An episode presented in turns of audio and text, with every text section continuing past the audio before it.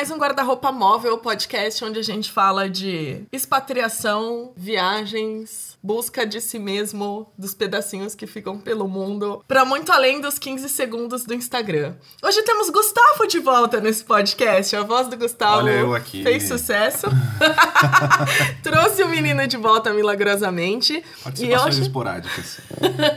hoje eu trouxe um dos meus casais mais queridíssimos da vida. Dona Vivi e senhor David. E são um casal cheio de história para contar, né? Eu adoro, vocês já vão, já vão entender. Eu não vou nem fazer a apresentação, eu já vou, já vou partir para a primeira pergunta. Vivi David, qual que é a coisa mais importante que quem tá escutando a gente agora tem que saber sobre vocês? Ixi, então, muito prazer. Meu nome é David. Talvez o mais importante é que estamos um casal meio internacional eu, sou, eu sou húngaro, é a Vivian é brasileira. Desculpa, meu português não é tão legal, mas oh. espero que vocês vão entender. Então, estamos um casal internacional, por isso o nosso relacionamento é muito interessante. Adorei. Você tem algum complemento, Vivi? Eu? Não, eu até gosto disso. Eu adoro isso, interessante, né? Eu sempre falo que o David é especial. A gente é, é isso, né? É, já parte desse princípio que a gente fez de dois países diferentes, dois continentes diferentes, a gente tem culturas totalmente diferentes. A gente tem várias coisas em comum também, né? Mas é isso, assim, de casal é isso. Maravilhoso. Peraí, a gente trabalha junto também, né? Faz uns anos. Eu acho que isso também faz uma loucura na relação, assim, né? Então a gente é totalmente. O que eu acho mais legal é que os dois tiveram a experiência da expatriação, né? Primeiro, tipo, vocês conheceram no navio, o David já morou em vários lugares, aí vocês moraram em Londres, aí agora vocês estão no Brasil. Sim. A gente morava na República Dominicana também. É, a gente, a gente fez um rolê enorme. É, então, é, é engraçado, né? Porque eu acho que é diferente para todo mundo, mas pra gente é tão a nossa história, assim. Quer que eu conte, assim, no resumão? Quero, conta. Dá uma geral, assim, pra gente e pra quem tá ouvindo. Eu sou péssima com data, David é melhor que isso, mas eu acho que a gente, é, em 2008, 500 mil anos atrás, a gente foi, foi lá eu, Vivian, pro navio, né, David? Uhum. Aí saiu o David lá do país dele, da Hungria, pro navio. Então, Vivian saiu, da, saiu do Brasil, David saiu de Hungria, da Hungria. E aí, ok, beleza, deu um mês que eu estava lá dentro, a gente se conheceu, né? Bizarro, assim, a gente já ficou junto, e a gente ficou junto no, dentro do navio. Trabalhando. Trabalhando. O David já era fotógrafo lá no navio. E eu trabalhava numa loja de perfumes. Ah, é muito maravilhosa essa história, né? É bizarro. Enfim. Enfim, aí a gente ficou junto e, sei lá, acho que a gente já se apaixonou, assim. Então, quando o David desembarcou, eu já combinei com ele que eu ia pro país dele, eu fui direto pro país dele, a gente ficou na Hungria acho que uns dois meses, né? E depois mudamos pra República Dominicana. É. Que apareceu uma oportunidade para mim como para trabalhar. trabalhar como fotógrafo lá. Né? Quando vocês trabalharam no navio com cruzeiros, quanto tempo vocês ficaram trabalhando até mudarem para a Hungria? Olha, eu fiquei um contrato que eu acho que é uns sete meses, assim, seis, sete meses. Não é tanto tempo, assim, né? Na, no nosso, na, na vida real aqui, não é tanto tempo. Mas no navio é, é tipo 500 mil anos, é um horror. Porque você trabalha todo dia, você não para. Aquele, é um mundo, assim, tipo um Big Brother, né? É, a gente não tinha muita privacidade. Nenhuma como... privacidade como casal. Assim. É. Aí foi muito louco, porque lá dentro era difícil, assim, já o relacionamento, assim, porque você não pode ficar junto, tem milhares de regras e tal. E a gente sobreviveu aquilo. E aí depois a gente foi na loucura, e porque, sei lá, muito novos, né? Tal. A gente já foi pra, pra Hungria, conheci a família dele, fiquei lá pendurada, tipo, uns dois meses. E depois a gente. Depois eu acho que eu voltei pro navio, o David foi pra República Dominicana, não foi isso? Você foi trabalhar na República Dominicana. Eu trabalhei duas vezes no navio. Ah, enfim, eu sei que daí eu voltei pro navio daí depois a gente foi para República Dominicana, ficou quatro meses lá, e depois a gente foi para Londres. Quatro meses? Você foi quatro meses? Você ficou quatro meses lá? eu mais? fiquei mais, tipo, quase um ano, nove meses. Ela Vivi Não dei conta. voltou para o cruzeiro, porque ele, então, na República Dominicana não tinha muita oportunidade para para nós. Até o, o, meu emprego ficou tipo meio acabando, não, é. não deu certo esse negócio lá no, na República Dominicana, mas para viver também, também É. não. É, Ela voltou para o Cruzeiro, eu e depois eu, eu fui para Londres. Assim, a gente ficou separado assim por um ano. A gente conversou pelo Skype, todos, quase todos os dias, por um ano. Assim. Quando eu conheci a Vivi, ela tava naquela temporada no Guarujá enquanto vocês planejavam o casamento. É, porque teve esse rolê, né? Eu acho que depois da República Dominicana, o David foi pra, foi pra Hungria, depois foi pra Londres. Mas eu lembro assim, a gente foi, ele foi pra Londres, ele queria morar lá em Londres. E aí eu falei, beleza, vou pra aí ver qual é que é o rolê, se dá pra ficar em Londres. Aí eu fui, go- gostei também. A gente veio pro Brasil, casou, e aí a gente mudou pra Londres, ficou lá uns anos, e aí a gente mudou pro Brasil e a gente tá aqui. Quantos anos vocês ficaram ali em Londres? Quatro. Quatro. Quatro anos. Foi bastante tempo. Tudo isso. O David ficou mais do que eu. Eu fiquei quatro, a Vivi ficou três.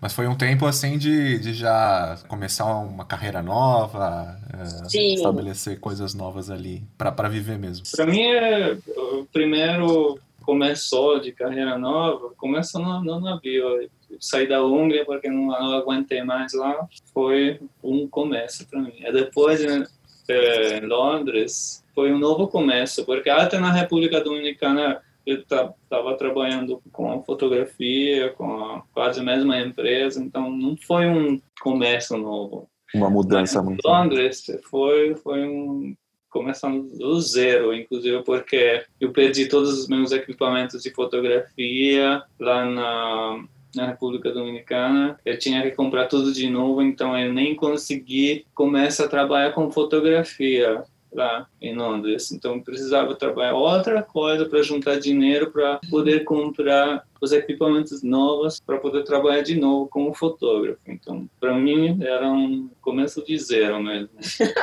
É, e a gente foi, sei lá, eu acho que é também muito da idade, assim, que você vai. Eu, eu sabia, quando eu fui pra Londres, eu não tava numa coisa de, ah, vou fazer qualquer coisa.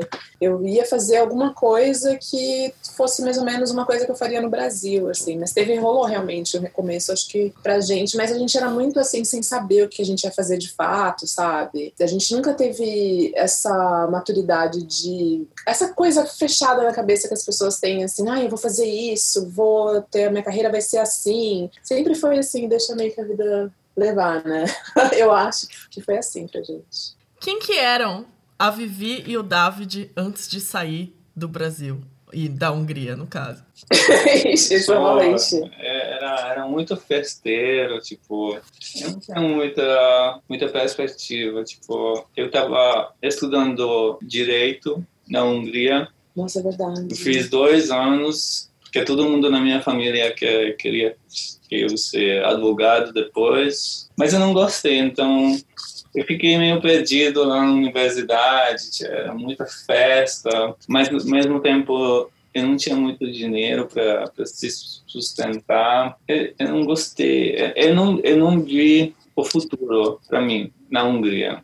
Para mim parecia muito muito longe dessa essa carreira de, de advogado assim. Eu fiquei muito triste porque chegou um tempo quando nossa, o que que eu estou fazendo aqui? É, eu comecei a buscar ajuda, né? Pensar o que, que eu posso fazer. Então, é, o meu amigo Balint era já gerente no Cruzeiro, gerente dos fotógrafos. Ele falou que tudo bem, então vem aqui, você vai comprar aqui a sua câmera, primeira câmera. Eu nem falava inglês, nem falava português, nada, sou húngaro. Ele falou, tudo bem, vem aqui, você vai aprender aqui tudo. Então, fui assim, é, cheguei no Cruzeiro, é, eu não sabia nada, tipo, é, no, no, na nossa equipe era todo mundo era, estranhou o que estou fazendo aqui, então era um, pressão enorme em mim para aprender tudo rápido, é, tanto a fotografia, tanto as línguas. Então, muito bom a experiência, porque, porque o, o, dono da empresa me falou que, que ele vai voltar em três meses, e se eu não vou conseguir conversar com ele em inglês ou, ou alguma língua, eu preciso voltar para a Hungria, e eu vou pagar o meu etiquete e tal, eu vou fazer um trabalho e tal. É uma pressão enorme em mim, mas foi, foi legal essa, essa experiência. É, é, realmente aprendi muito rápido tudo, tipo, em alguns meses já comecei a falar inglês. Ah, eu te conheci a falar é, inglês perfeitamente. É, nem eu aprendi fotografia muito bem. No final do meu contrato, eu era os, os melhores fotógrafos no equipe. Então foi foi uma experiência muito bom para mim. O mundo abriu para mim. É, quando você começa a falar em outra língua, você começa a assistir vídeos em inglês, você você começa a aprender muita coisa nova. É, é adorei, para mim a minha vida mudou nesse nesse ponto, graças graças ao meu amigo, assim, que me ajudou. Muito legal. Só vou fazer um parênteses aqui antes da Vivi responder. Quem já viu essas fotos sempre comenta aquelas fotos do nosso casamento que a gente tirou ali na área da Paulista. Vivi e David são os responsáveis. O trabalho dos dois é simplesmente fantástico. É, acho que a gente ainda vai chegar lá com a história de como eles acabaram sendo fotógrafos profissionais de, de casamento no Brasil. Mas vamos. Mas tem todo esse, esse background aí que é. a gente está aprendendo, inclusive agora, alguns detalhes são, são novos pra gente. É, é só... Pra entender o que levou eles a ter essa carreira no Brasil depois. Só esse parênteses, porque vai estar tá linkado aqui no post do site, na descrição do podcast também no Insta. Se você não conhece ainda, você precisa conhecer o trabalho deles. Vivi, quem que era a Vivi antes de sair do Brasil? Ah, quem que eu era antes de sair do Brasil? Cara, eu acho que eu sempre. Eu tava pensando nisso, assim, né? Porque eu tava pensando. Você me falou um pouquinho que, que, qual que era o tema, né? Fiquei pensando. Eu tava pensando que eu acho que nós dois, na verdade. É, mas muito eu, assim. Eu acho que eu fui educada para não tem, tem pais que educam os filhos para ficar meio que naquela redoma, sabe? Ficar em volta. E eu acho que eu fui educada para sair da, para ir além, sabe? Para ser mais, para ir além, para ver mais. Eu acho que eu era muito curiosa, eu sempre fui muito curiosa. E por algum motivo eu também acho que eu era mais independente, assim. Então eu sempre quis sair para fora. Até porque lá, sei lá, 10 anos atrás, a nossa visão de fora do Brasil é totalmente diferente do que é hoje, assim, pelo menos para mim, assim. Então eu era aquela coisa assim, ah, eu quero ir para ver onde como que as coisas funcionam. Eu quero ir embora para ver se é verdade que eles falam, que tudo funciona, né? Porque até hoje aqui no Brasil tem uma galera que acha que o que o, o, pisou fora do Brasil e as pessoas desconsideram os outros países, né? Então elas acham que tudo funciona, que só no Brasil. Só, a, a, frase melhor é só no Brasil, só no Brasil. E eu era muito curiosa. Eu acho que eu era, que era isso, assim. Eu era muito curiosa, queria ver o mundo, assim, queria conhecer outras culturas.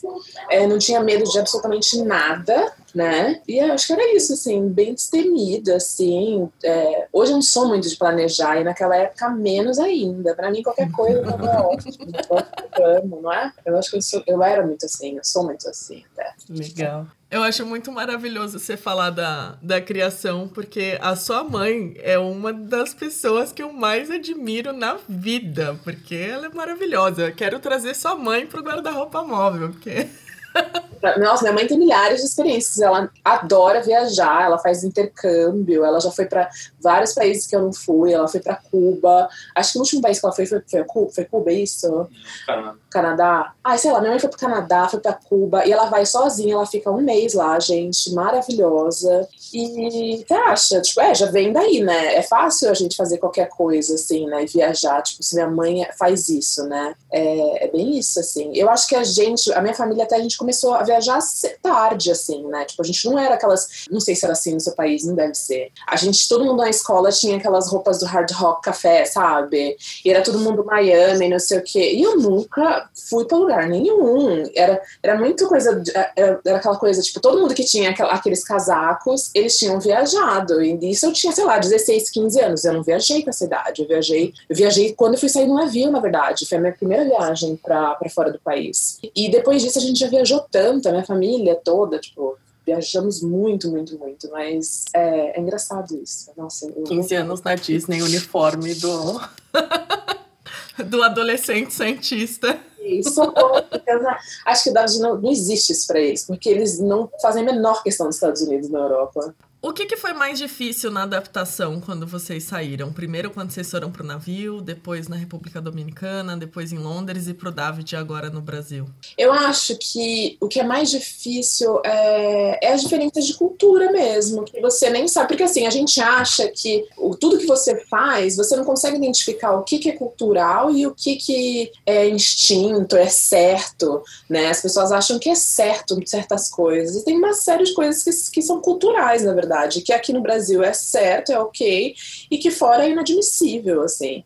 É, Londres, que foi o, lugar que a gente passou mais tempo, existe uma série de, de regras, assim, né, da sociedade mesmo, assim, é, as pessoas não se encostam, elas, qualquer pessoa que já viajou para Londres já viu isso, que as pessoas ficam sorry, sorry, sorry, sorry, sorry, sorry, tipo, pedem 500 milhões de desculpas, tipo, só de pensar que ela vai encostar em você, que ela vai tropeçar com você, ela tá falando sorry. Aqui no Brasil todo mundo tem, os brasileiros têm outro, outra relação de espaço de corpo, né, de privacidade. Eu já sou, é, é, pessoal também, né? Eu não, não gosto de dia da pessoa, tipo, eu não conheço chegando muito perto, assim. Mas isso é impensável para tem vários brasileiros que acham super normal. Chega, já pega, já abraça, não sei o quê. De uma forma geral, eu acho que eu sou meio ET nesse sentido, né? Não gosto tanto. Mas fora, no, em Londres, imagina você chegar, meter na mão uma pessoa, tipo, é, é absurdo. Então tem, sei lá, esses pequenos detalhes culturais, assim, que eu acho que. Eu lembro quando eu fui pra República Dominicana, que é uma coisa coisa que eu faço até hoje, apesar de eu tentar, é, até me, me incomoda. Eu, né, na minha família, a gente fala muito em cima um do outro né, uma, uma guerra, uma, lou uma loucura, assim, sabe? De, de não ter aquela coisa de, tipo, fala, fala, fala. O David, ele fala com a mãe dele, ele fala, tipo, uma frase de dele, um minuto falando, silêncio do outro lado. Aí a mãe dele fala, um minuto, silêncio. Gente, a gente não tem essa paciência, eu não tenho essa, a gente fica, tipo, corta o outro. E eu sou assim, eu tenho certeza. E na República Dominicana eu lembro de uma mulher, uma italiana lá, não sei se você lembra dela. Ela ficou bravíssima comigo, porque ela me, quis me colocar no meu lugar, assim. Mas eu sempre fui também bocuda, tipo, qualquer coisa que a pessoa fala pra mim, assim, eu falava, minha filha, isso daí é no seu, no seu mundo, no meu mundo não é assim, não. mas hoje, hoje, em dia eu entendo, assim, né? Tipo, pelo amor de Deus, vamos esperar outra pessoa terminar de falar, mas eu falo demais. David, qual foi a sua dificuldade na adaptação? Em na, em Londres, no, como eu comecei a trabalhar com outra coisa, comecei a trabalhar em um bar, eh, onde pessoas vão tomar coquetel, não é um pub, um coquetel, coquetel bar, assim. É, é, para mim era muito estranho que é, todo mundo tá trabalhando como um, um bobo, tipo, ninguém te pergunta qual é a sua opinião, como você acha? No, no navio era assim, era, eu trabalhava como fotógrafo, é, era muita, muita conversa, como faz as coisas, planeja juntos as coisas. Mas é, lá no, em Londres era tipo meio robótico. Ah, você, você entrou no trabalho, fez as suas coisas, as suas responsabilidades, é pronto, ninguém te perguntou nada. Você, você não precisava usar muito a, a sua cabeça. Tipo, era tudo. Era bem mais mecânico, assim? Mecânico, é, é isso.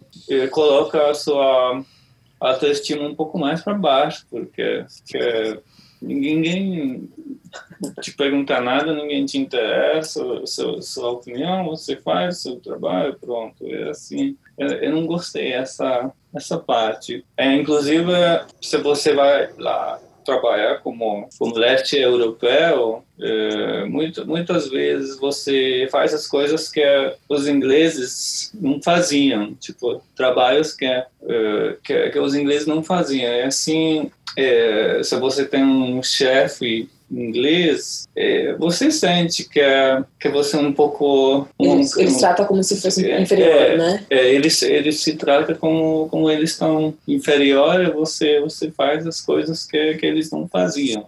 É, essa parte... Mas eles são muito educados, muito gentis, mas mas dá para sentir essa, esse negócio.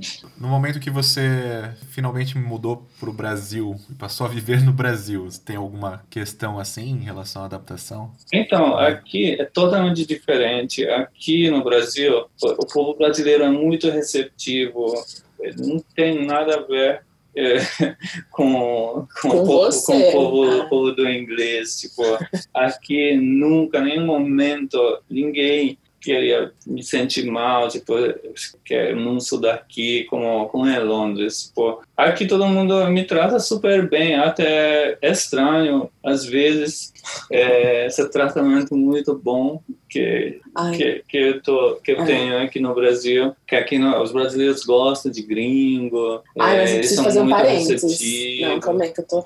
Porque, assim, eles tratam o David super bem mesmo, como se ele fosse um deus, não sei o quê, só que o brasileiro, ele é assim mesmo, o gringo europeu, tá? Tem, não é todo gringo que vai vir aqui vai ter esse recepção, não. Tem que ter um gringo aí especial aí, que o brasileiro é assim. E você se encaixa nesse, nesse daí mesmo, a vida dele é ótima, gente. Sim, a minha vida está tá ótima. Estou longe da, da vida que eu, que eu tinha em, em Londres. Não teve nada que foi difícil na adaptação? Nada, nada, nada. Era super, super fácil. E a língua? A língua, na verdade, não? Então, a língua... Então, no começo era... Fiz aula, né? Eu fiz aula, às vezes, por dois, dois meses, né? Mas depois eu parei, é, é, comecei a aprender a língua no trabalho mesmo. Eu comecei esse negócio de fotografia, a nossa empresa, a gente começou juntos, né? No começo a Vivi estava respondendo para os clientes. É, eu trabalhava em outra, em outra, coisa. Mas ela, ela trabalhava numa empresa, né? é, mas ao mesmo tempo ela, ela ajudou para para responder aos clientes, para montar um negócio. Ah, então, eu acho que Deixa eu, eu acho que você, a dificuldade que você teve, talvez, aí você me fala se estiver errado, mas eu acho que a língua foi uma questão, sim, no começo, porque te Porque assim, ele chegou, quando ele voltou pro Brasil, né? A gente já voou lá para cá, não sei o quê. Aí voltou pro Brasil. Eu acho que a língua, porque você não conseguia, é, para você montar as coisas, fazer site e até se comunicar com o cliente e tudo, é, teve um um ano ali que era difícil para você. Ah, sim, sim. Eu até eu montei o meu site da Hungria. Os meus amigos me ajudaram da Hungria porque nem conseguiria explicar como que eu quero o meu site, o visual e tal. Então, os meus amigos montaram na Hungria. E depois eh, comunicar com os clientes, fechar um contrato, seus e-mails, vai em volta. Sempre a Vivi estava eh, me ajudando, mas eh, eu aprendi assim a língua no trabalho mesmo. Ah. Eu sempre estava com o Google tra Tradutor aberto. Quando eh, eh, eu tentei, eu sempre tentei escrever um e-mail, e depois mandei para a Vivi para checar se está tá certo. Ela ela corrigiu, é assim eu mandei para o cliente. Sempre foi assim. É, nesse processo eu aprendi muito da língua. É, na prática, quando eu estava fotografando, era mais fácil, porque você consegue mostrar os poses, ou explicar é, as posições ou, ah. no trabalho, mas... Mas também era fácil, porque as pessoas até hoje, assim, eu acho que elas gostam muito do fato dele não ser brasileiro e tal, tipo, tem uma um, um encanto, assim. Então, as pessoas aqui no Brasil, elas têm muito mais disposição a lidar com uma pessoa de outro país como, como ele, assim, né, sendo europeu. Então, é, mesmo ele não falando é, português perfeitamente, chega até a ter um charme. Na época, chegava assim. Então, não tem tanta dificuldade. É que no, no, Brasil, o brasileiro ele tende a se esforçar mais para se comunicar com o estrangeiro do que o estrangeiro precisa se esforçar para se comunicar com o brasileiro. Nossa, total, total, zero de dúvidas. Vai o brasileiro é maravilhoso. Coração aqui para quem está ouvindo só, gente. É, é muito receptivo mesmo. Eu nunca vi nada na minha vida. Eu, eu visitei vários países com o cruzeiro, sempre desembarquei vários, vários países, mas eu nunca experimentei esse tipo de receptividade nenhum país. É, é não, isso que ele tá falando para ele é isso mesmo, é muito real mesmo. Agora lembrei, sabe, do, a gente fez um casamento, agora esse último casamento, o último casamento do ano que a gente fez.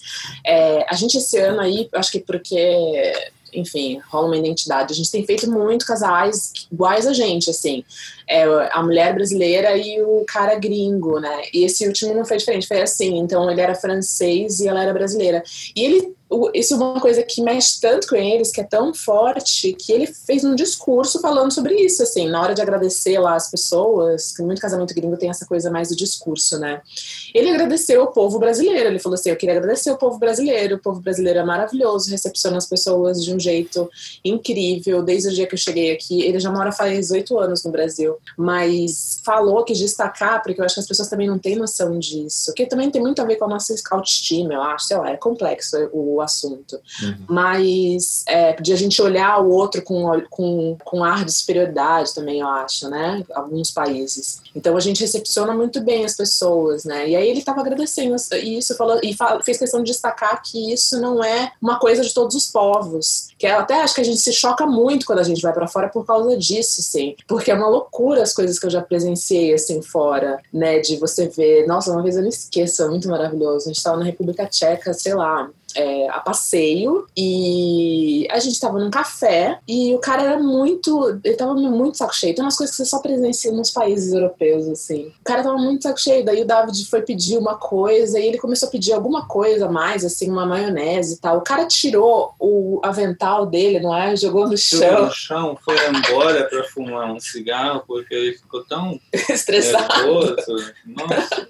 que é umas coisas inadmissíveis, assim, a gente jamais veria isso aqui, né? Tipo, a pessoa muito, muito brava, muito nervosa, muito é, grossa, assim, ao extremo, no atendimento, né? Uma coisa que a gente, pra gente, é uma coisa de outro mundo, assim. É, no Brasil, né, uma coisa que a gente imagina, como é que você vai atender mal uma pessoa? A gente tem essa coisa aí da, da cordialidade, que, é, que há controvérsias, mas nos outros países não, né? A gente tem muita coisa do floreio, né? De ser muito cheio de dedos e para falar as coisas. Até é, é engraçado, é um assunto recorrente quando eu converso, não só aqui no podcast, mas quando eu converso com outras pessoas que moram fora, que muitos brasileiros tendem a interpretar pessoas de outras culturas como grossas às vezes, porque elas são diretas. Nossa. Mano, a pessoa não tá sendo grossa, ela simplesmente não tá mentindo pra você. Cara, deixa... não é não, como a Adriana falou no primeiro podcast. Não é não, sim é sim. E é isso, ah, tipo.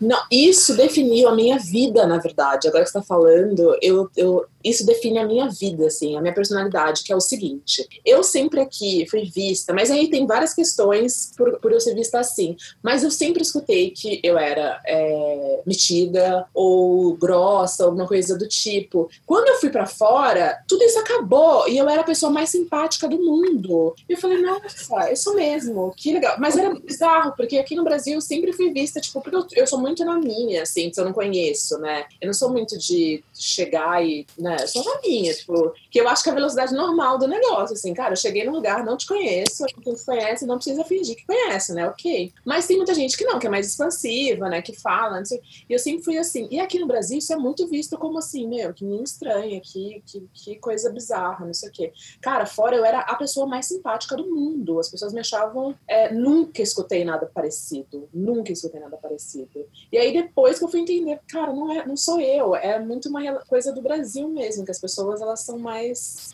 do oba-oba, assim, né? Se você já for mais é, retraído, assim, as pessoas te estranham. É total isso, total, assim. Daí, depois que eu fui entender, assim, não, tem nada que ver. É engraçado, né? Isso eu gosto de, sei lá, de Londres, por exemplo, que é papá não tem, muita, tem muito rodeio, porque eu não sou uma pessoa assim, de ficar rodeando muito, de ficar. Eu já falo assim, meu, o que que é, né? E, e aqui a gente fica muito nessa, nessa coisa, e ai, mas eu não sei. Acho que por isso que a gente se deu bem, assim, meio que logo de cara, né? a gente não tinha muito contato, aí um dia a gente pegou o busão mais longo. Eu tava falando pro Gustavo antes da gente começar a gravar. Eu conheci a Vivi quando eu trabalhava no Concais, no terminal de passageiros de embarque de passageiros, ela também fez a mesma coisa que eu, uma época que era de trabalhar no check-in. E aí teve um dia que as duas pegaram um busão que passava por Santos inteirinho e a gente ficou tipo uma hora no busão trocando ideia. E antes disso a gente tinha se dado oi e tal, até porque eu era amiga do primo dela, que já trabalhava lá antes. E a gente começou a trocar ideia e foi assim, virou amiga instantaneamente, né? Depois ia pro bar, não sei. Nossa, Mas se você não vai pensar que coisa mais louca a gente ter, ter as duas terem estado naquele rolê, né? Porque é uma coisa completamente é, fora da, da, nossa. Você já trabalhava com isso, né? Você já estava. Já, já trabalhava com moda. Já trabalhava. com que você me explicava o que que era, né? a gente ficava conversando, eu falava, nossa, mas o que? Já era uma coisa diferente, era uma coisa super diferente, né? Eu acho que você é a primeira pessoa, a primeira pessoa, com certeza, que eu. Hoje eu vejo tantas, né, consultoras de imagem. É uma coisa que, cara, que tem. Uma das mulheres que eu escuto podcast, na verdade, ela, ela é. E fica assim, gente, olha só. E para mim você é a pioneira. Mas a gente se deu bem, eu acho que por isso, porque as duas são muito assim, a gente observa e a gente é muito de conversar e trocar ideia, mas objetivo.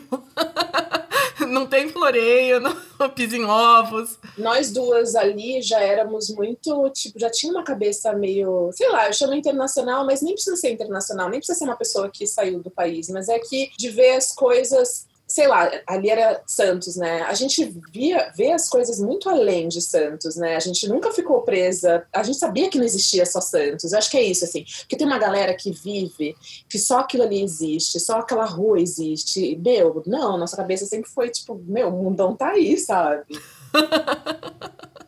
Muito bom. E David, eu lembro quando eu conheci. Faz quanto tempo que vocês voltaram para o Brasil para morar no Brasil? Faz mais que quatro anos. A gente voltou em 2013, não foi? 2013. Já faz milhares de anos. Não, eu acho que foi lá para 2015 ou 2016. Gente, eu sou muito feliz. Porque quando eu fui morar com o Gustavo, vocês tinham chegado no Brasil há pouco tempo. Que a gente foi almoçar e tal. Ué, quatro anos, quatro ou cinco anos. Porque eu lembro que eu conheci o David no ano que vocês casaram. Eu conheci no casamento. E aí ele foi embora, depois ele voltou e ficou aquele, sei lá, uns dois meses no Brasil, que a gente saiu mais. E eu lembro que assim, até 2016 eu conversava com o David em inglês. Sim, é verdade.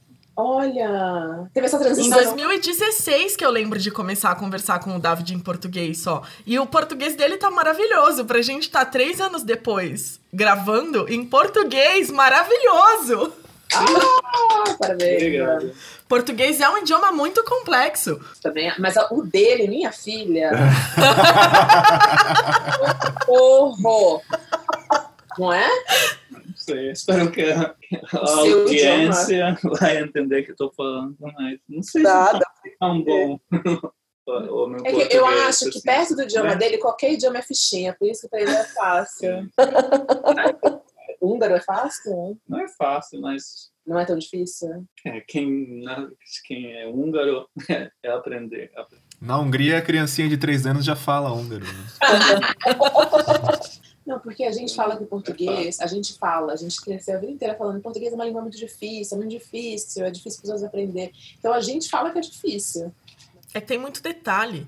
Se você for comparar com o inglês, são milhares de possibilidades e palavras e conjugações e não sei o quê. Tempos verbais. Tempos verbais. Infinitos. O inglês é muito fácil, né? Em comparação ao português, assim.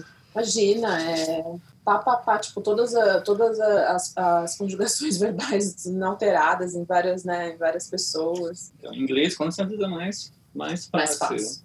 que português. Mas eu não sei dizer se, o seu húngaro é, é mais difícil. Do que português? Português. Ah, é, sim, eu falo. É. você fala húngaro? Você estuda ou não? Olha, eu gosto de pensar que eu sou uma pessoa que não tenho dificuldade com línguas, assim, apesar de só falar é, português e inglês, assim, né? Mas, é, não sei, assim, no navio tinha muito italiano, por exemplo, eu entendia tudo, eu entendo com facilidade italiano, é, mas húngaro, então, assim, eu acho que se o David fosse espanhol, italiano, eu tenho certeza que eu falaria a língua. E a gente se conhece há tanto tempo e eu não falo húngaro e eu não entendo várias coisas, eu entendo algumas palavras, eu vou entender se ele falar mal de mim do meu lado, e só. É, mas também eu não tenho essa expectativa ela falando húngaro, porque... Eu gostaria de falar. É, então, é, pouca gente mora na Hungria. Tipo, a população da Hungria é, é tipo 10, 10, 11, 12 milhões, sim. Quase... Com São Paulo. Quase a população de São Paulo. uma língua que você não pode muito aproveitar é, se você não morar lá na Hungria, país, então é, tipo, língua meio perdida. Eu não tenho expectativa ele, ele aprender húngaro. Mas o nosso filho, assim, eu estou falando com ele em húngaro. É isso que eu ia te perguntar. Como que está sendo a criação? Que idioma? Estou tentando falar em húngaro com ele, em inglês também.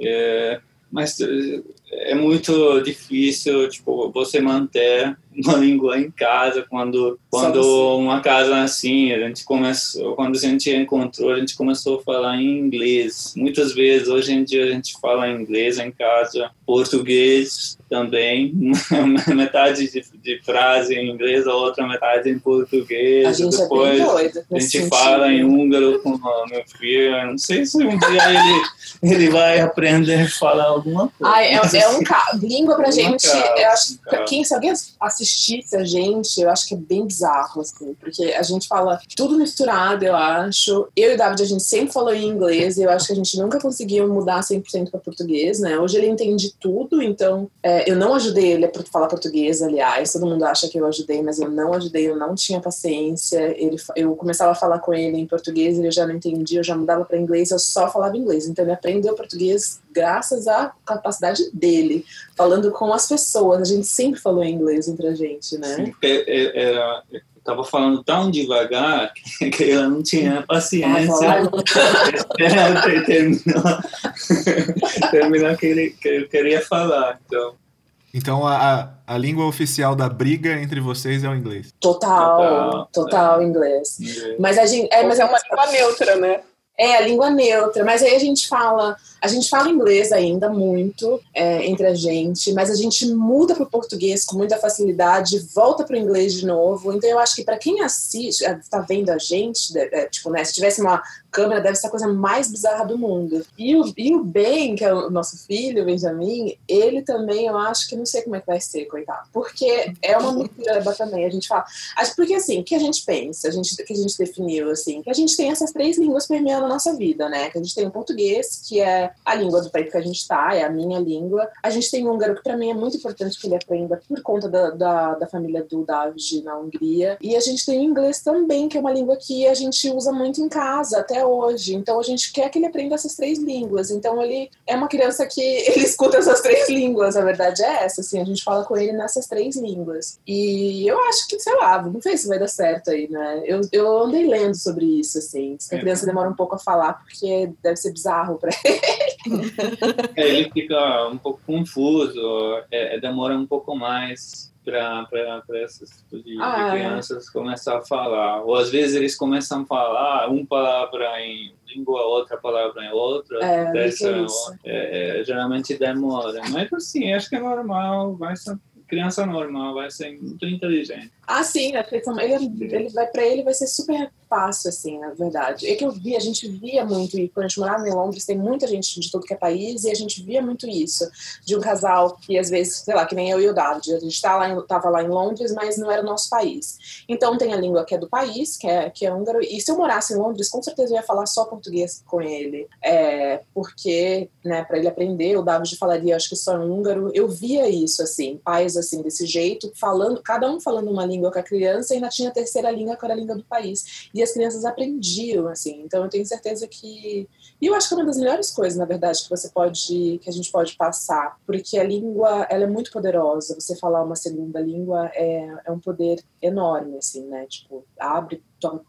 as possibilidades, é um poder gigantesco. É, é, um conselho que eu posso dar para as pessoas, assim, tentem aprender outra língua, tentem aprender pelo menos o inglês, assim, é, é fundamental, te dá um poder enorme. Então, eu acho que também a gente passar isso para ele é uma das, um dos maiores presentes que a gente pode, pode dar, assim. Então, a gente insiste nessa, nessa banana aí, nessa miscelânea de línguas, porque a gente acha que vai ser maravilhoso para ele, assim. Eu concordo muito com isso. Um dos meus maiores valores na vida, inclusive eu tenho alguns post-its do lado da minha mesa, que são os meus três valores principais e um deles é de adaptação. E aí, para mim é tipo conhecimento, cultura, idioma, que é onde eu caí, eu quero me adaptar. Então, é, eu quero aprender muitos idiomas ainda. Eu tenho uma história de ter aprendido francês mais ou menos, mas estudado sozinha Então, eu quero aprender, eu preciso aprender italiano, né, ainda nesse ano, mas outras coisas que eu quero estudar, porque para mim é isso, você sabe outros idiomas, você vai se virando nos lugares. Então, eu acho muito bacana que vocês tenham essa visão. Eu concordo demais com isso, assim. Mas eu acho que é muito quem não tem essa experiência assim tão forte que nem a nossa, assim, de necessidade de estar em outro país, assim. Então, assim, pra gente falar inglês e, pra gente é fundamental que ele fale inglês também. Eu acho que as pessoas acham um pouco bizarro a gente estar tá passando inglês para ele, ele sendo tão novo. Mas eu acho que é fundamental, assim, a, a, a, minha ideia, a nossa ideia é que a gente viaje, né? E a gente quer que ele, que ele sempre tenha esse poder de falar outra língua. É fundamental, é bem isso que você falou mesmo. Total adaptação, gente. É faz toda a diferença na vida. Eu acho que Londres não foi difícil pra gente por conta disso, na verdade, porque a gente já falava língua, né? Também teve essa. Eu vou adaptar uma pergunta. Normalmente eu falo qual que é, eu pergunto qual que é uma dica importante que as pessoas que eu tô entrevistando aqui no podcast dariam para quem tá mudando, mas para vocês, vou fazer diferente. Quem tá começando assim, tá na fase do crush, no comecinho do relacionamento, um relacionamento intercultural. Qual é a dica? Porque não é só o idioma que pega, né? Ai, cara, você tem uma dica aí, David, para quem tá começando uma relação? Ah, então, acho que tem que ser muito aberto para adaptar a cultura da, da outra pessoa. É, é, a aceitação, adaptar, acho que é muito importante. Respeitar a cultura da outra pessoa, uhum. essenciais. É. Ter uma língua neutra. Tem uma língua no meio, né, no meio do caminho. É, eu acho que é isso, assim, você tem... E também ser muito cabeça aberta, mergulhe. É, não só para quem tá começando uma relação, mas para quem quer ir para outro país também, assim. É, mergulhe, vai de cabeça, vai de coração aberto, respeita a cultura do, do outro mesmo. É, eu também acho que eu via muito isso é, em Londres e eu percebi isso não só em Londres, como em outros países também. O brasileiro, às vezes, eles têm um pouco de dificuldade de prestar atenção de que, ah, isso não, não dá para fazer porque isso aqui nesse país não, não pode fazer isso, sabe? Não é para sair gritando no meio da. Sei lá, respeitar algumas coisas assim. É, se a pessoa não quer que não faça uma coisa, é só uma questão cultural, não faça. Respeitar as regras, assim, tem tanta coisa que dá para aprender morando fora. E uma das coisas mais legais é que você vai vai aprender muito sobre si, assim, vai aprender muito sobre a sua raiz, a sua cultura, é, agradecer e ser mais feliz também pelo seu, pelo seu país, assim, quando você conhece outra pessoa de outra cultura, você vê as diferenças de, enfim, de, de criação e tal. É, mas você tem que ser cabeça aberta, abre a sua mente e que as coisas, se tiverem que dar certo, elas, elas vão dar, assim é muito legal você conviver com uma pessoa de outra cultura. É extremamente enriquecedor. Sim, enriquece o nosso relacionamento. Assim, a gente não sente cansaço. Entediado? Não tem tédio. Isso é verdade, tédio não, não há. Muito bom. Então, diz pra gente agora, o que que essas mudanças todas, que no caso de vocês foram muitas mesmo, acho que mais do que qualquer pessoa que a gente já entrevistou aqui, se bem que o Bruno acho que teve bastante também. Mas enfim, o que todas essas mudanças uh, trouxeram de aprendizado, assim, o que, que vocês conseguem pensar, assim, tipo, realmente essa mudança impactou isso aqui na minha vida? Tipo, maior. Fala você, porque eu só falo. Ah, não, você fala. Eu falo. não, a gente conversa muito sobre isso. Porque eu e o David, a gente é muito. Uma, a gente é muito feliz aqui no Brasil. Porque é, a gente já morou em muitos lugares, já conheceu muita gente, a gente já conheceu gente de tudo que é país nesses lugares. Londres é uma cidade que tem gente de tudo que é país. No navio também tinha gente de tudo que é país, país que eu nem sabia que existia, que nem é, acho que era Macedônia, uns países mínimos, pequiticos assim de nada que eu nunca. A menina era de Monte, é, Montenegro, enfim, uns países super pequenininhos. Então assim, já conheci gente de tudo que é lugar. A gente é muito satisfeito e muito feliz por ter morado fora. No lugar que, que a gente escolheu agora para estar, tá, porque a gente já meio que conhece os outros lugares, a gente já conhece as outras culturas, a gente já explorou tudo isso e a gente tem muita preguiça de reclamar do Brasil, na verdade, que é uma coisa que todo mundo faz com muita frequência, com, seus, com a sua razão, com seus motivos e tudo mais, mas a gente já viu fora, então a gente sabe também que não tem tanta coisa tão melhor assim como parece muitas vezes. Claro que tem várias coisas maravilhosas de você morar na Europa, pegar seu laptop e abrir no meio da praia praça, mas, é, mas que a gente não pode fazer aqui em muitos lugares, mas é, a gente é muito feliz, satisfeito aqui, assim, a gente sempre é, reconhece com facilidade quando as pessoas falam de uma coisa assim, ah, porque só no Brasil, que não sei o que, a gente sempre ri porque a gente sabe que não é só no Brasil. Né? Tem muito disso, assim. Então a ideia assim é viver fora acho que serviu para valorizar mais também o que vocês já tinham de, do Brasil. É, eu acho que sim, no nosso caso, sim, assim, eu acho que eu era uma pessoa como várias outras que reclamavam muito do Brasil, via só coisas é, horríveis, assim, né, a gente tem essa, no Brasil meio que uma, uma neura coletiva, assim, do, do, do pessimismo e tal, raramente, toda vez que eu falo bem do Brasil, eu tenho quase pedir desculpa para as pessoas por estar falando bem, assim, porque as pessoas, a gente tem, a gente tem muito esse negócio de que aqui é o pior país do mundo, que não sei que, mas não é verdade, gente. Tem várias coisas maravilhosas daqui. Tem coisas horríveis, ok, mas nenhum lugar é perfeito, sabe? A gente morando em Londres, que é a cidade mais assim, que as pessoas acham mais perfeita do mundo, assim, mas tem um clima uó, não tem sol, entendeu? Então, assim, não existe perfeição. É, fica feliz onde você tá, né? Lógico, escolha, né? Vocês estão aí super felizes também, vivendo esse momento de vocês. Mas é, eu acho que ajuda a gente a, a ter a cabeça aberta, assim, de saber o que, que o, o fora, o fora o que, que é fora, né? Mas também, de repente, a gente não volta também, não tem essa de. A gente pode mesmo. Sim, a maioria das vezes, muitos brasileiros reclamam quem não viajou ou viajou, mas só passeou Verdade. na Europa ou nos Estados Unidos, mas, eh, mas tem que morar no, no, no país, Pra no saber. lugar, para saber, Sim. para entender, para poder valorizar né, o Brasil. Eu nunca, nunca te falei isso, Vivi, mas você foi uma das pessoas que me abriu os olhos quanto a isso, porque eu passei a valorizar muito mais o Brasil antes de mudar também, por muitas das nossas conversas. Ai, que legal. Porque você sempre falou isso, de tipo, meu, as pessoas falam, e claro que eu tinha noção. Eu não era também, não, só o Brasil é um horror e tal. Mas eu ainda reclamava mais e eu, eu passei a ver muito mais coisas legais no Brasil por sua causa. E eu acho que uma das coisas que me faz, mesmo depois de mudar, quando as pessoas perguntam sobre morar aqui e tal, e eu falo algumas coisas, eu falo, gente, eu gosto muito do Brasil. Uma das minhas maiores influências pra ver isso, pra reconhecer isso, é você. Então eu achei muito legal que você trouxe esse assunto pra cá, porque estou reconhecendo aqui a influência maravilhosa. É, quanto você me melhorou nesse aspecto, a nossa amizade me melhorou nesse aspecto. Então, sou, sou muito grata por isso, porque eu adoro realmente esse seu olhar é, de saber separar as coisas, de falar, olha, tem mesmo, tem coisa ruim, mas tem, tem um monte de coisa que você tá falando aí que não é bem por aí, ou que você não tá conseguindo perceber. E, enfim, acho até que isso me ajudou a me preparar quando a gente resolveu mudar. Porque eu sempre falo pra todo mundo, olha, Brasil com todos os problemas, se não era política, era um pouquinho, um pouquinho diferente. quando a gente resolveu mudar.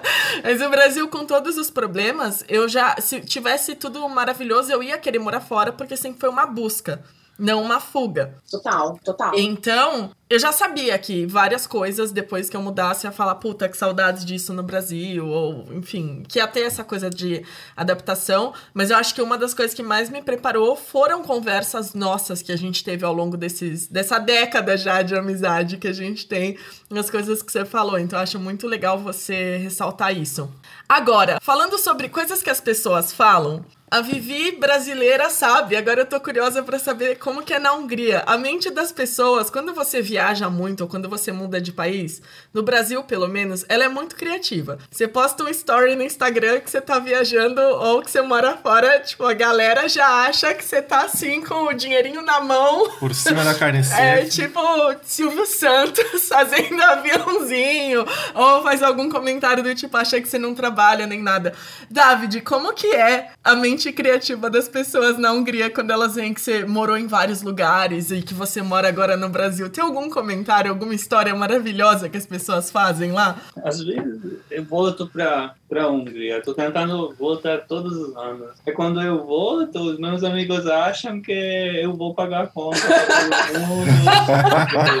Ah, tem dinheiro, você nem trabalha, fotógrafo não é um emprego, né? Fotógrafo só, só clicando é, é- é o dinheiro chove- chovendo, entendeu? Então, é, eles, não sei porquê, mas eles acham que, que, que, que a gente tá, tá muito bem, assim. É, eles acham que tô, tô morando na praia, tipo, quando eu volto, eles estão perguntando tá... onde, cadê o cor, onde está? Tá, tô, tô falando que eu não tô, tô, na praia todos os dias, assim, não tô morando na praia. Eles acham que, que a gente tá na, no paraíso, morando na praia, assim. é, é meio assim, eles, eles acham que, que a gente morando no, no, no, na praia, no paraíso, nem trabalha, nada. Só toma sol, toma umas caipirinhas, vai pra samba. Caipirinha, samba, carnaval. Clássico. Clássico. Mas eu sempre explico para eles muito bem como que é a vida depois. Mas isso foi as primeiras vezes quando, quando eu voltei para a Hungria nos primeiros anos. Assim, agora eles entendem. Algum tempo atrás vocês tiveram alguns ensaios de vocês que chegaram a ser publicados fora, inclusive na Hungria. Acho que isso contribuiu um pouco também para essa visão que as pessoas acham. Sim, é, é, graças a Deus saiu todo lugar, muitos países, de Japão, Hungria, Estados Unidos, nossa, todo lugar, Inglaterra. É, sim, ajudou bastante. Inclusive, a gente vai fazer um casamento de novo na Hungria esse ano. No ano que vem, desculpa, ano que vem. Já, quase acabou. Quando sair o podcast, já vai ser esse ano. 2020. Nossa, é verdade, 2020. Olha, hoje em 2020... É. Então, ajudou bastante, sim. É verdade, a gente, não, a gente teve, o Gustavo, o Gustavo falou que a gente teve um, um, uns casamento, na verdade. Uma comemoração de uns senhores é, 60 anos de casados. Nossa, quanto eu chorei com aquilo. Lindo, né? comemorando 60 anos de casados, que simplesmente viralizou, né? Eu, eu acho interessante que a gente tem o sentimento, a gente, a gente entende o que é ter uma coisa viralizada, que foi o que aconteceu, assim. Daí saiu no mundo inteiro, inteiro. Inclusive na Hungria, o David deu uma entrevista na Hungria. Sim, o jornal vai ter entrevista. Inclusive é o, o jornal mais favorito que eu tenho. Também que saiu lá. Também saiu lá. Que, é, que eu tô lendo sempre. Casal internacional, internacional. Foi muito legal. E como que é fazer amigos e influenciar pessoas quando vocês não estão no país de origem? Uh, interessante. Pra, pra, como é que é pra você? Acho que é pra você mais fácil de fazer aqui. É pra você, você não está no seu país de origem. Como que é você fazer amigos? Aqui, aqui no Brasil? É, quando você não está no seu país. Ou no Brasil, na República Dominicana, no navio, em Londres, fora do seu país. Eu, eu tenho muitos amigos do, do trabalho mesmo, fotógrafos, cinegrafistas. Estou trabalhando com vários, a gente está trabalhando com vários freelancers de, de fotógrafos, cinegrafistas, editores. Então a gente trabalha juntos, assim, é, acabando de ser, ser amigos. É assim mesmo. Eu tenho mais amigos de fotografia, na ah, e os seus amigos da Hungria também, né? É, é assim, eu tenho vários amigos da Hungria aqui também. É, ah, é? Sim, a gente tem um, um grupo. Um grupo. Húngaros no Brasil. É, começou, começou no Facebook com um grupo. E a gente sempre tenta organizar um encontro cada mês cada dois meses a gente vai, encontra, come, bebe, conversa, ajuda um para o outro, assim. Temos esse grupo, é bem legal. todo mundo um, todo mundo jovem, é, como, como nós, né? Não tá é bem legal. É. Então a dica para quem está mudando para você, David, é trabalho e procurar pessoas também da sua origem no seu lugar novo. É, procura muito não, se achou, mas eu não, não tô procurando muito, assim, amigas, porque a gente tá meio ocupada aqui.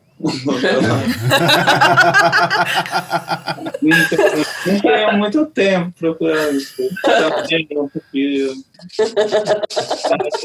sim, a gente socializa mas né, esse ano foi meio um limbo. Mas normalmente acho que sim. Mas fora, falando de amigos, é muito, era muito engraçado, assim, porque a gente tinha amigos.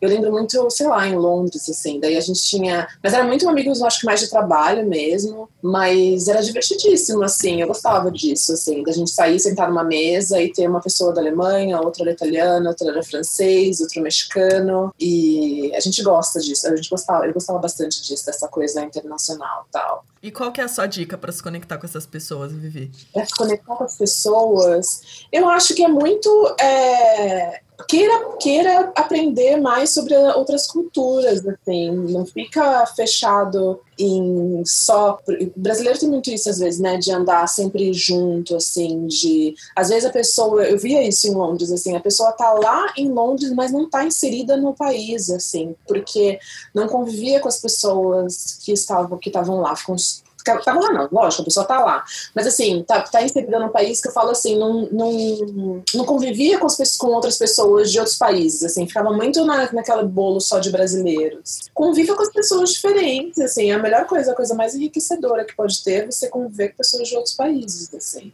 Eu encontrei com vários húngaros, brasileiros, inclusive, quem sempre estava no, um grupo de brasileiro, húngaro, fazendo amizade, amizade. É, eles não aprenderam nem inglês porque eles estão talvez entre entre os brasileiros ou entre só com os húngaros. Ah. Assim, eles estavam lá faz não sei quantos anos, três, quatro anos, é, eles nem aprenderam inglês, porque eles sempre estavam com, com as pessoas do, do país deles, socializando. Isso é, isso é importante quando você vai para um país para morar, é, tenta buscar pessoas do país mesmo para fazer amizade, se você vai né, no Portugal, tenta achar pessoas do Portugal. Se você vai na Inglaterra, tenta achar ingleses para fazer amizade. Mas é difícil mesmo. Difícil, né? É difícil. E é difícil também, sei lá, essa questão cultural é sempre forte também. Mesmo em Londres, as, sei lá, as coisas que a gente tinha que fazer fora que fosse é, fora de horário de trabalho, as pessoas têm aquele horário certinho, não combinavam semanas antes para, sei lá, ter um jantar, assim. é diferente.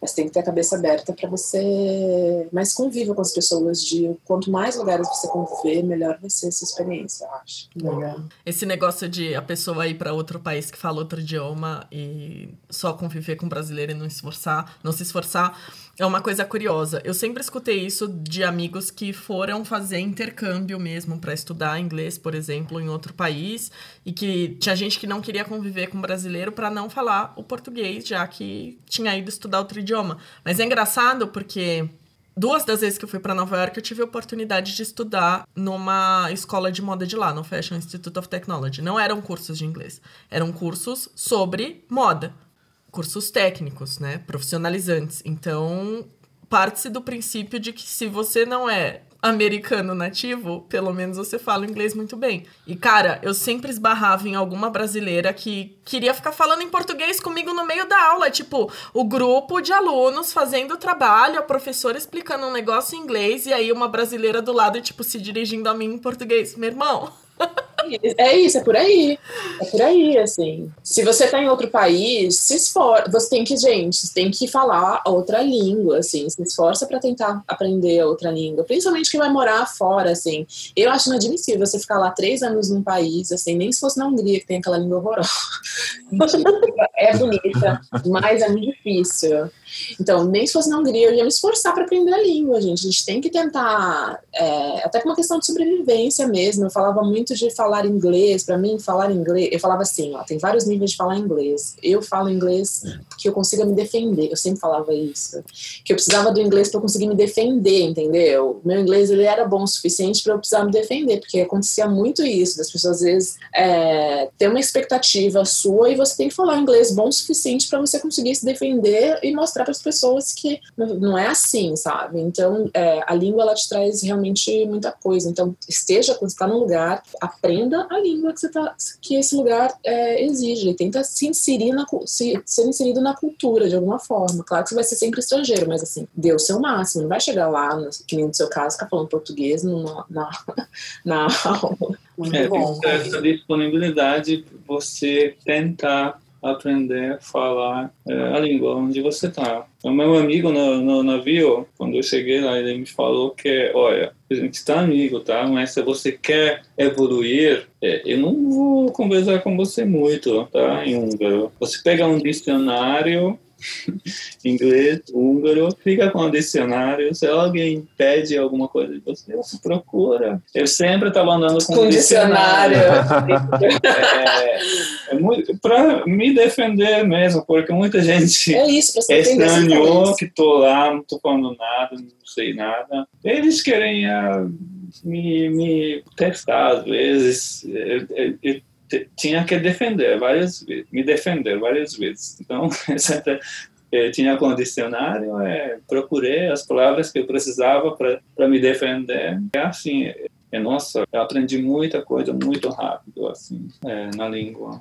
Você aprendeu menos de um ano, né, É, inglês? menos de um ano. Porque ele chegou no navio e ele não falava nada. Quando eu Nada. conheci ele, ele já falava. E eu falava, nossa, mas seu inglês é muito bom. E era meio, eu achava meio bizarra aquela história que ele me falava. Quatro Tipo, eu achava meses. assim? É, porque muitas vezes eu precisava me defender. Sim, quando você tem essa pressão, você aprende É. muito rápido. O não saber a língua, ele vai te limitar. Você vai ficar dependente das outras pessoas, você não vai conseguir isso, principalmente se você precisar trabalhar, assim, as possibilidades de trabalho que você vai ter vão ser mínimas, assim, né, em comparação a uma pessoa que, que fala a língua. Então, você tem que partir desse princípio, assim, e sair da sua zona de conforto. Esquece isso de, ah, eu vou falar português que vai ser mais fácil, mais rápido. Saia da sua zona de conforto. Você foi lá porque você queria experimentar uma coisa que não é sua zona de conforto. Então, abrace isso e vá que vá, né? É muito bonita essa, fase quando você está começando em outro lugar, outro país. Essa fase te dá Sim. uma adrenalina. É, você sente totalmente diferente quando você está na, na sua zona de, de conforto. Por exemplo, você está no Total, Brasil, total. quando você está começando outro país, nossa, totalmente diferente. O jeito você sente, você sente adrenalina, você sente totalmente outro, outro, É, outro vibe. assim. Eu acho que pra gente também foi muito bom aqui no Brasil, porque a gente foi morar em São Paulo, né? E São, eu nunca morei em São Paulo, apesar de ser brasileira, assim, São Paulo, né? Quem, a gente é da Baixada, eu sou da Baixada. São Paulo é outro planeta pra quem é da Baixada, né? A gente na televisão, a gente chega em São Paulo como se fosse outro mundo. E pro David também, era outro país e era São Paulo. Então, é, você tem. São Paulo é uma cidade que ela é muito parecida com Londres em vários aspectos, apesar das pessoas acharem isso uma loucura, mas é muito parecida. É uma cidade com as pessoas de tudo que é lugar, é uma cidade totalmente que não tem tanta gente. Tem muita gente, claro, nascido e criado lá, mas assim, tem muita gente que é de fora. Então você tem muito aquela coisa do estrangeiro. É sabe? multicultural. É, é, é, é exatamente, multicultural. Assim. É até, é, comparando com Londres, eu achei mais legal porque as, as, o, o arte é muito mais presente em São São, Paulo. Paulo que em Londres. Tipo, aí, pra mim, é muito, muito legal. É. Vendo os grafites, vendo artistas, vendo que os brasileiros realmente respeitam a arte, artistas, valorizam mais. Antes, Mas, que, exemplo, é Londres. É, é, não, há controvérsia. Não, mas é, né? É, o recorte do brasileiro do David. o brasileiro da perspectiva do gringo europeu, realmente. Mas é que a gente também é assim, né? O gringo também não pode falar mal do Brasil, né? Porque a gente, só a gente Não. pode falar também, porque se o gringo É falar. que nem família. Não é? Que nem É família. que nem família. É que nem Santos, inclusive. Eu falo mal de Santos. O Gustavo não fala mal de Santos. É, ó. Cara, eu lembro da. da ah, é, que fala de Santos. Você ainda, você ainda fala mal? Eu acho Santos tão maravilhosa. Você ainda, você ainda acha alguma coisa de Santos? Eu gosto de algumas coisas de Santos. Eu sinto muita falta. Sempre vai ser minha terra e minha cidade do coração, mas. É, bom. Né? É, eu adoro Santos. Eu acho uma cidade incrível. Santos tem alguma coisa na água. Vamos definir dessa forma. Mas eu adoro Santos ainda. É uma relação de amor e não amor. Ô casal, depois de rodar tudo isso, o que, que não pode faltar numa mala de mudança? Ou o que, que vocês levaram nas mudanças de vocês que vocês falaram, putz, isso aqui não precisava ter trazido? Não precisa ser um objeto, tá? É uma pergunta aberta. Esse é um objeto. Ah, eu acho que pra mim, vai, você não precisa ser objeto, você posso viajar. Então, pra mim, é essa coisa da vontade de novo, assim, que tem que estar querendo ver outro lugar. É, isso é fundamental, assim, o olhar brilhando pro esse negócio que o David falou, assim, que é muito real, assim. Por isso que eu falei de São Paulo, porque eu tenho isso com São Paulo até hoje, apesar de morar em São Paulo há uns anos, assim. E eu acho que isso é muito pra gente ter morado fora. A gente olha para São Paulo como se a gente fosse de fora de São Paulo, como se a gente fosse estrangeiro. A gente olha para cima, a gente olha para arquitetura, a gente olha para o céu, a gente é turista em São Paulo. Apesar de morar em São Paulo muitos anos e, e essa visão de ser turista na sua própria cidade, no seu próprio país, que eu acho que é uma coisa de quem morou fora, é muito bom, porque você é muito encantado com as coisas, assim, você tem um olhar diferente. Que nem vocês estão aí morando em Portugal, quando vocês virem para cá, vocês vão ver outro país, é outra coisa. Pro bem e pro mal, assim, mas vocês vão conseguir ver a beleza de uma forma. É um olhar estrangeiro, entendeu? Uma vez eu li na Folha de São Paulo, há muitos anos atrás, sobre isso, assim. É, falando que todo mundo que mora fora nunca volta de verdade, assim. A pessoa tá sempre expatriada, assim, ela tá sempre olhando com um olhar meio gringo, meio de fora. Então, isso, e isso é muito prazeroso. Então, assim, você que for para fora, pensa que ah, você tem que ir mesmo com, é, pra, com, com querendo tá fora, assim, com essa paixão de estar tá fora, né? É uma coisa meio de criança, assim, né? Como se não fosse descobrindo tudo.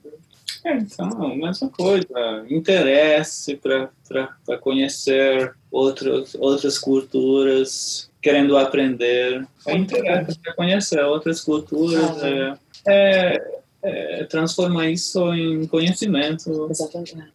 É meio que uma coisa de sair e se levar, né? Porque tem gente que sai de um país, mas não se leva. Exato. A pessoa muda fisicamente, mas Cabeça. foi só fisicamente. A cabeça dela tá no modo. É, tem umas pessoas que não, que não conseguem, assim. Eu sempre achei isso ó, assim. Eu lembro no navio, assim, que as pessoas elas se pegam detalhezinhos, né? Por exemplo, a comida é a coisa mais clássica, assim, né? Que a pessoa sofre porque não tem feijão, sofre porque é uma bobagem, né? Dá pra ser... a gente muda, a gente muda tudo, eu acho. A gente acha que a gente mudou o jeito que a gente se alimenta por causa disso. É... Nossa, é uma bobagem, assim. Abra, abra a mente, assim, vá pro, pro novo. Sei lá, de repente não é para todo mundo, né?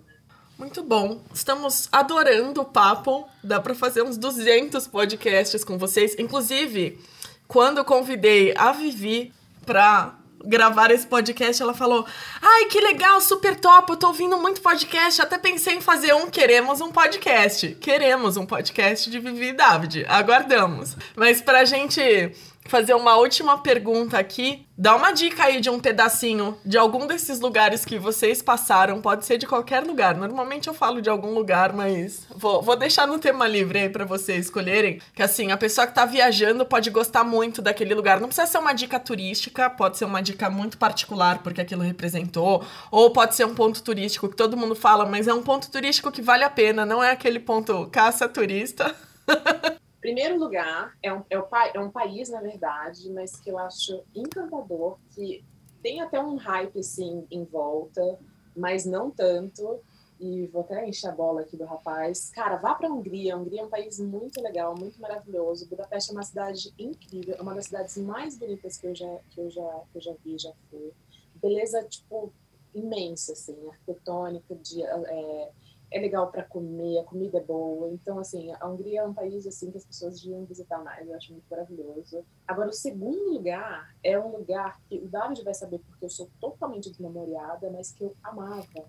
Lembra quando a gente é, a gente ia num lugar que era uma caverna em Londres que servia vinho e tinha queijo. Você vai lembrar o nome daquele lugar? Você não vai lembrar o nome? Mas era muito maravilhoso. Era perto do London Bridge. Ah, não vou saber. Olha que dica. Não, mas eu posso ver aqui na mão. Ah, não sei se eu vou achar. Não, depois... Bom, qualquer coisa, sei lá, descobre o nome, manda pra Erika, dá É, a gente coloca na descrição do podcast aí o nome, mas ó, você que vai perto da London Bridge tem um lugar que é uma caverna com queijos e vinhos e esse é o lugar que você tem que procurar. Mas vai estar tá aqui na descrição que eles vão procurar com calma. David, qual é a sua dica? Ah, eu então, eu gosto muito da Croácia. Croácia é, é tipo, tipo Hungria, o povo é receptivo, mas tem praia, tem... Se vocês vão no, no verão, nossa, tem muito calor. É, as praias são maravilhosas, com de pedra, água limpa. Se vocês vão para Split, Novalia. Tem uma cidade que chama Novalia. Quando eu, morava na Hungria, várias vezes peguei o carro, desci para Novalia para curtir a praia. Pô, cinco, seis horas de carro. É, para mim é, é, Croácia, a praia é muito legal, eu gosto muito. É, também eu gosto Itália, por, por a causa da, da, da arte, a beleza das coisas, o design italiano. Eu adoro como, como eles têm essa sensibilidade estética. É, as roupas os italianos vestem, do jeito eles vestem, do jeito eles combinam as cores quando eles estão né? vestindo. É maravilhoso. É, o jeito eles falam. É um país muito, muito legal que eu gosto. É outro país que eu gosto muito, que é um meio, meio dreamland, tipo um país do- dos sonhos. Você não quer a realidade, mas você quer ver um, um lugar totalmente Perfeito. perfeito. É tipo um país do sonho, não sei, que, não é real. É Monte Carlo. Monte Carlo Ah, é é, verdade. é um, um lugar maravilhoso. Nossas praias são super lindas, super é, limpas. As, as, as águas são super limpas. As ruas são super limpas. Tudo, tudo limpo. Só Ferrari, só Bentley, só... Nem vê carro de, de popular, nada. Só carro de luxo, os iates. É um lugar maravilhoso também. Muito legal. Bem bacana. Deixa eu perguntar, é, vocês vão estar na Hungria em 2020 para cobrir e vão cobrir um casamento também. Vamos, Vamos. vamos, super vamos. E tem espaço para cobrir mais casamentos aí para quem estiver na Europa. Dá para falar com São Paulo Fotografia? Sim, sim, a gente tem que. A gente até vai fazer. A gente é muito. Eu sou muito ruim com a internet, na verdade. Eu trabalho. Essa parte deveria ser minha. Eu pensei, nossa, a gente tem até, sei lá, a gente tava pensando em fazer um stories pra falar disso e tal. Sim, a gente vai pra Hungria, a gente vai pra Hungria ano que vem. A gente vai pra Europa ano que vem, então a gente tá em, a gente vai estar quase três meses, julho, agosto e começo de setembro. O casamento que a gente vai fazer é no começo de setembro. E a gente quer trabalhar muito esses meses que a gente tá, é, estiver por aí, né? Onde vocês estão. Então a gente vai, vai fazer várias coisas. Davi estava falando com outra moça também que vai casar em julho. A gente tem algumas viagens, né? Tem essa. A gente vai pra Manaus ano que vem. A gente nunca foi pra Manaus. Legal. A gente tem um casamento em Manaus em junho, né? No meio da cachoeira lá, vai ser o casamento, vai ser bem. Você tá empolgado pra isso. É, então, se você quiser casar e quem estiver escutando a gente. Sim, a quiser- gente adoraria fazer casamento. É, Vocês conhecem alguém em Portugal, na Itália? Seria ótimo. Aí. Monte Carlo também. Monte Carlo. Então, julho, agosto e setembro, São Paulo Fotografia na Europa. A Você gente... que tá escutando o guarda-roupa móvel e tá por aqui, não só casamentos, né? Você quer um ensaio foda com esses dois? Entre em contato aí com São Paulo Fotografia, porque maravilhosos. Isso, chama nós, a gente acha uma solução. Não é isso, gente. A gente vai estar esses três meses, a gente vai estar trabalhando bastante, então a gente vai. Se vocês, quem estiver por aí, é só chamar a gente. Muito bem. Muito, muito obrigada pela presença, pela honra, Ah, pelas histórias. A gente adorou. Foi muito bom. A gente, a gente tá distante, já não se fala tanto também, mas então esse papo valeu muito a pena pra gente também Matar ouvir saudades. vocês Sim. e matar saudades. E pra você que tá ouvindo, muito obrigada por estar com a gente. Comenta lá no nosso post do Instagram desse podcast qual foi o seu maior aprendizado, seu insight aqui. Você que mora fora, você se levou quando você mudou? A sua cabecinha ficou no Brasil ou de repente no seu país de origem, se você não é brasileiro, mas fala português e está escutando este podcast de algum lugar do planeta. E pode rolar também devagarem, a pessoa pode ir se levando aos poucos. né? é, sempre Legal, uma possível. coisa. Muito obrigada, casal. Obrigada, Obrigado. gente. Ó, esse Obrigado foi o nosso primeiro podcast, hein? É, primeiro podcast. É, Até teve medo de participar, porque ah, não sei, eu achei que não vai rolar pra mim, eu não vou conseguir falar. É, eu Falou sou super. tímido, Você não é tímido. mas, Ele- mas deu certo, eu gostei, adorei.